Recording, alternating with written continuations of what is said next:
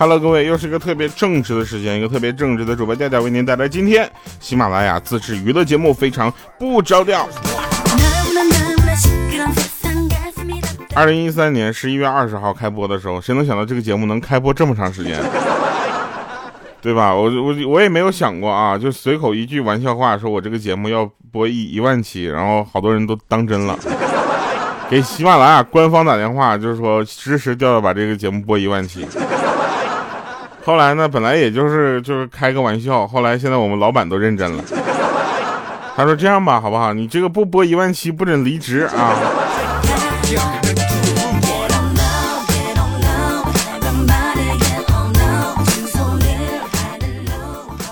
以目前啊，目前情况下，我只能说是我尽量活到那个时候。来吧，那我的写作水平呢，也终于得到了我们一些这个中文系毕业的同学的认可，啊，三年前啊，他对我这个节目的评价是无病呻吟。三年后，我又把新的节目给他听，那听完之后呢，他很关切的问我说：“你有病吧？”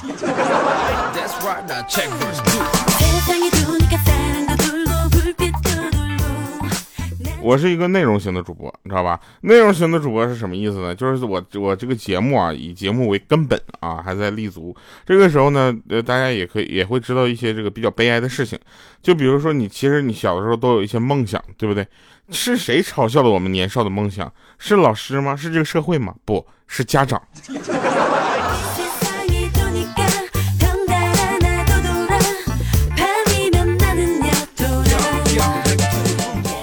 就问莹姐啊，我说莹姐，那个你社交活动挺多的，对不对？你作为北京呃西城区社交一枝花，为什么你社交活动结束之后回到家里会有深深的失落感呢？这时候莹姐就说了，说因为我没有吃饱。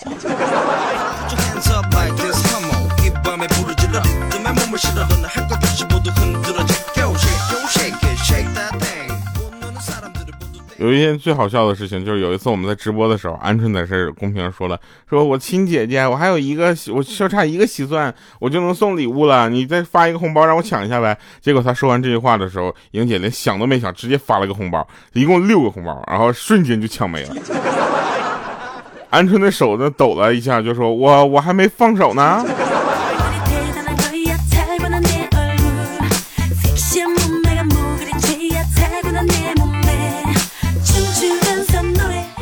有人问说：“调，你这个节目的直播啊和录播的这个收听时间跟我线上课程的时间冲突怎么办？”啊，这个时候呢，我们只能就是，我就只能说吧，我说，嗯，可惜了啊，你这个线上的课程可能要改一改了。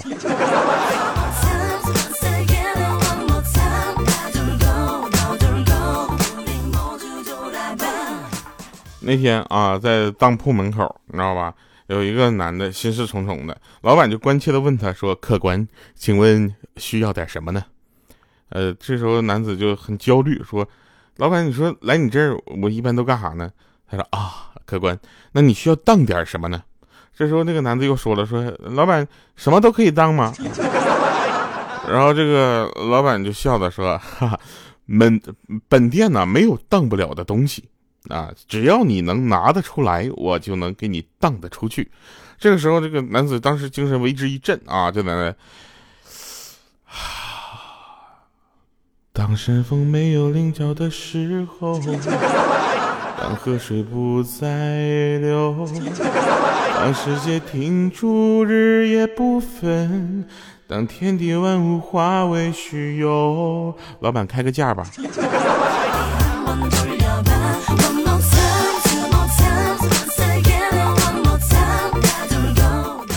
当铺的老板什么场面没见过，对不对？当时就是让我们红尘作伴，明明起高了，还要继续往前，活得潇潇洒洒，策马奔腾。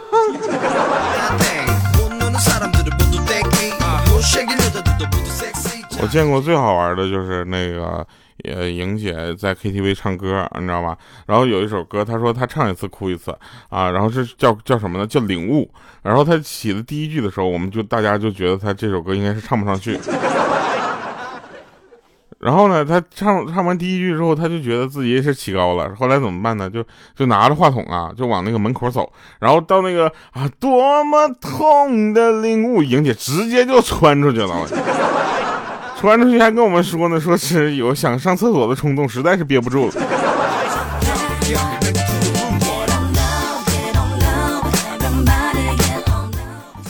来说个真事儿啊，呃，我有一个哥们儿啊，有一个哥们儿，那个他呢就比较爱做大保健，然后大学没毕业呢，就把我们当地这所有的会所都去了一个遍，之后更是越发不可收拾了。周周边几个城市有新开的会所，必然要去光临一下子。不过他年纪大了，你知道吧？父母也该操心相亲的问题了，于是，一天相了五个亲，结果还有一个就是曾经他光顾过的。听到这儿之后，我们几个就决定以后相亲必须带着他一起去。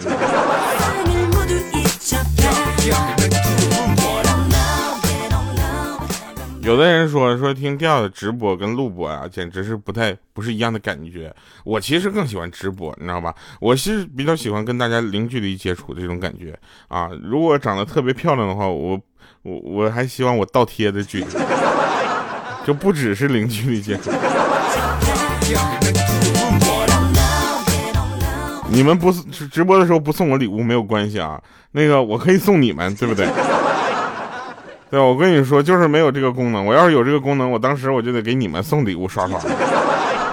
哎，我就直播的时候我说啊，那个莹姐不用客气啊，给你刷一个火箭。啊，听这个直播感觉就感觉有点有点奇怪啊。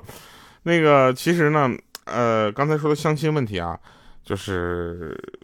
鹌鹑呢，是一个现在在这方面比较让我们操心的一个人，啊，他总是相亲失败，他总觉得对方啊丑，嫌弃对方的长相、对方的能力、对方的各种。但其实呢，鹌鹑呢，你不要去嫌弃对方的长相，你知道吧？因为在介绍人的眼里，你们是一种人。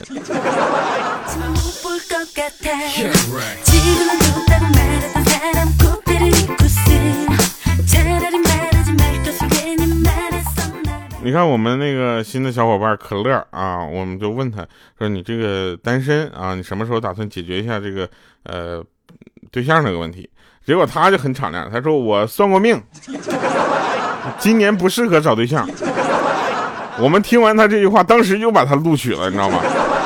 这得得能够好好工作动力的人，才能好好的挂好工作。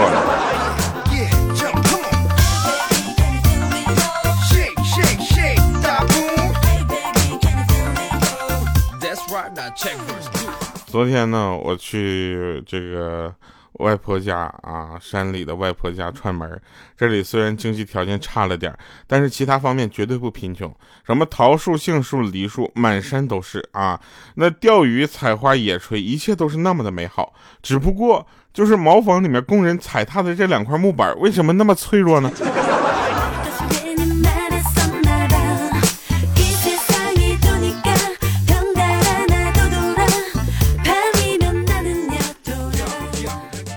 上次呢，大早上七点多坐了一把高铁，大家都在高铁上睡得特别的开心，整个的路程都特别，就是就非常非常和谐，没有小孩的哭和闹啊，因为小孩还在睡觉。所以我二零一九年的心愿就是希望这个世界上每个人都有钱买个耳机，不要在高铁上公放任何的声音。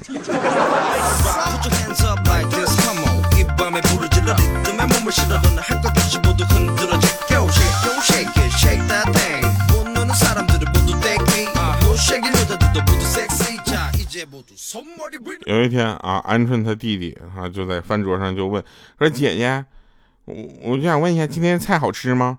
这时候他妈妈就说了：“说好吃不好吃你都得吃。”这时候他弟弟就拿着筷子夹了一个菜啊，放嘴里之后说：“噗，姐你是怎么吃这么胖的呢？姐。”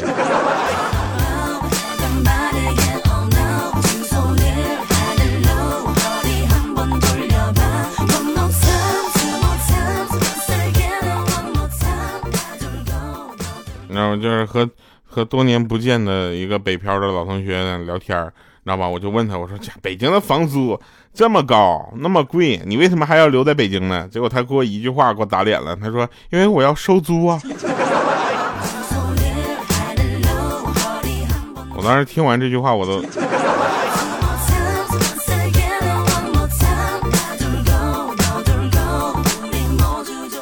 经常会有人说自己啊属于社交恐惧的人，你知道吗？其实他的自学能力基本上来自于不好意思开口问别人。哎，就是大家去想一想，我们其实有很多的这个可以深造的地方，比如说我们的小脚趾啊，脚趾、脚趾头、小脚趾头，知道吧？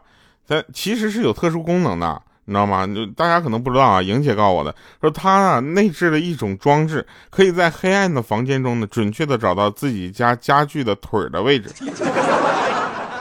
啊，尤其是在你不开灯的情况下。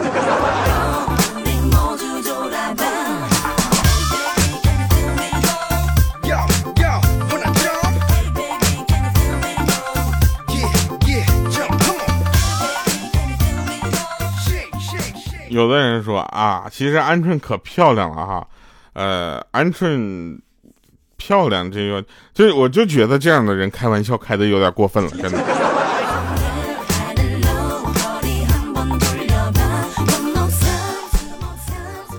我表妹呢，小的时候呢，就是体弱多病，你知道吧？家里人呢就不舍得打骂，然后她就变得有恃无恐的。有一次，他故意摔了个，就是摔碎了外公的茶壶，你知道吗？外公很生气。啊，就跟外婆说，这样下去不行，得想一个办法治一治他。我在旁边坐着，拖着腮子在那看。啊，我拖着腮帮子搁那看，就寻思有戏看呗，是吧？结果我外婆想了半天啊，然后就指着我对我外公说：“你揍他一顿，吓唬吓唬他。”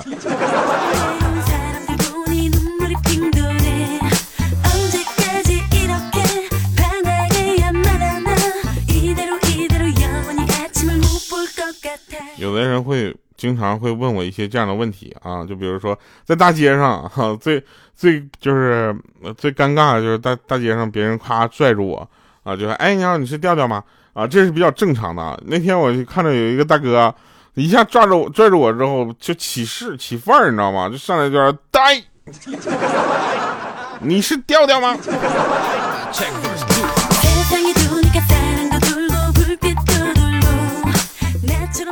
这个世界上呢有很多好听的声音啊，呃，其实这个世界上最好听的声音呢，并不是中国好声音，而是你在厕所外面等了半个多小时之后，听到厕所里面冲水的声音。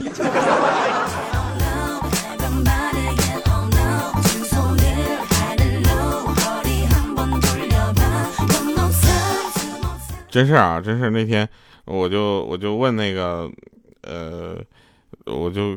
问那个阿哲老师在理发店嘛？啊，阿哲老师跟我就开启了闲聊的模式，啊，他说：“帅哥，你是做什么的呀？”我说：“做媒体的。”他说：“那我们还是同行啊。”当时我心里想：现在人都这么聊天吗？离开之后我才想起来，啊，他可能听成了美容媒体的那个媒体。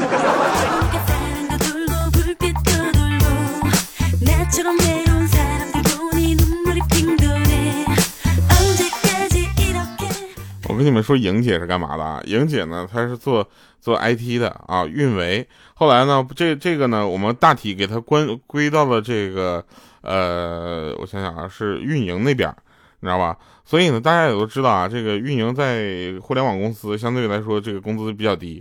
然后那天她在出租车上，莹姐，然后司机就问她说：“你做 IT 的吧？”莹姐说：“是啊。”他说：“那你做电商的吧？”她说：“是啊。”那你做美工的还是运营的啊？这时候莹姐就反问了，说：“你怎么突然问这个？”他说：“司机淡定的说：‘说哈，这些工作我之前都做过。’ 后来当时就沉默了，你知道吗？不知道该用什么话接。最后这司机又问了一句：‘那姑娘，你有这个车钱吗？车钱够吗？’”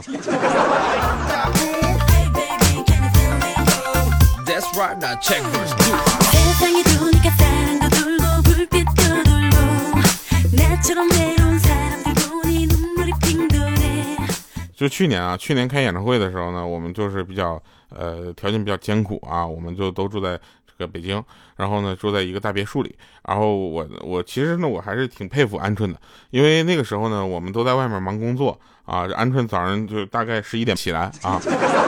然后那天我们都在加班，都在忙，然后他就给我们打电话说，他说就是问我们回不回去吃饭啊，我们就说我们都在忙，嗯，就不吃了，你自己饿了自己吃的，弄点吃的。结果当我们回去的时候，就看着鹌鹑在端着面条边吃边掉眼泪，你知道吧？当时给我们都吓坏了，你知道？我们还寻思这怎么了这是？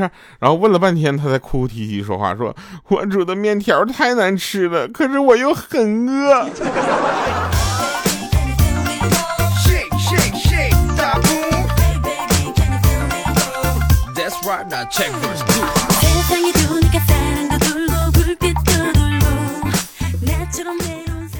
有一只小虫子啊，一直在屏幕上飞，然后我就按了半天都没按死。这个时候，莹姐就说：“你玩啥呢？也给我下一个。” 当时我接过她的手机，把我的屏幕关掉，那小虫子呢被顺利的吸引到了她的手机屏幕上。我递给她手机的时候，我就跟她说：“我说莹姐，就一条命啊，省着点玩。”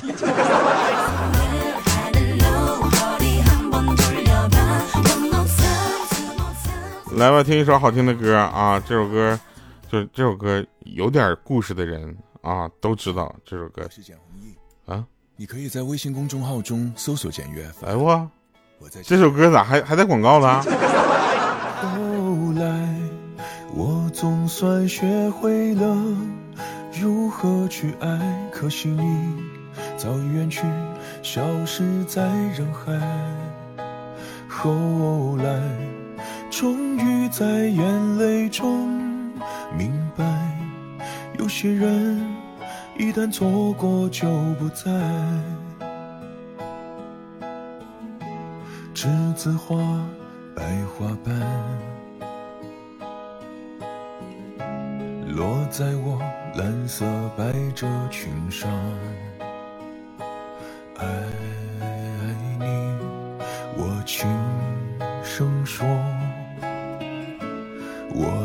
下头，闻见一阵芬芳。那个永恒的夜晚，十七岁仲夏，你吻我的那个夜晚，让我往后的时光，每当有感叹，总想起当天的星光。那时候的爱情，为什么就能那样简单？而又是为什么人年少时，一定要让深爱的人受伤？在这相似的深夜里。你是否一样，也在静静追悔感伤？如果当时我们能不那么倔强，现在也不那么遗憾。你都如何回忆我？带着笑或是很沉默？这些年来。有没有人能让你不寂寞？后来我总算学会了如何去爱，可惜你早已远去，消失在人海。后来终于在眼泪中明白，有些人一旦错过就不再。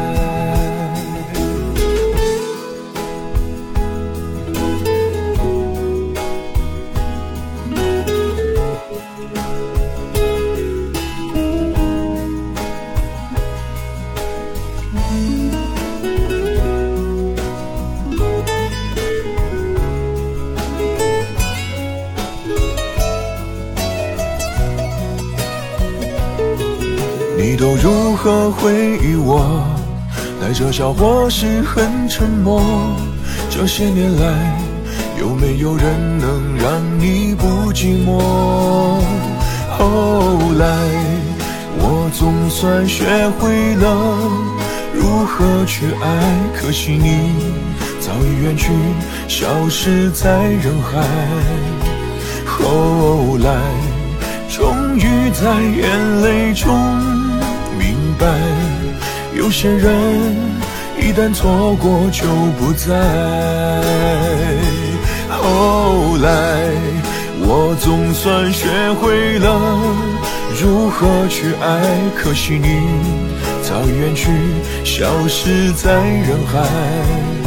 后来终于在眼泪中明白，有些人。一旦错过就不再，永远不会再重来。有一个男孩爱着那个女孩。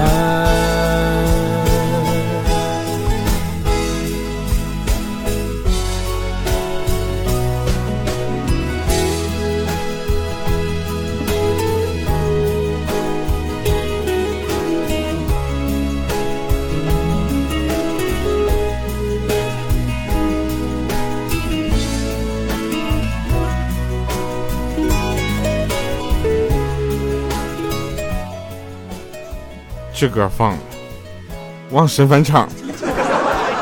好了，以上是今天节目全部内容，感谢各位收听，我们下期节目再见，拜拜，各位。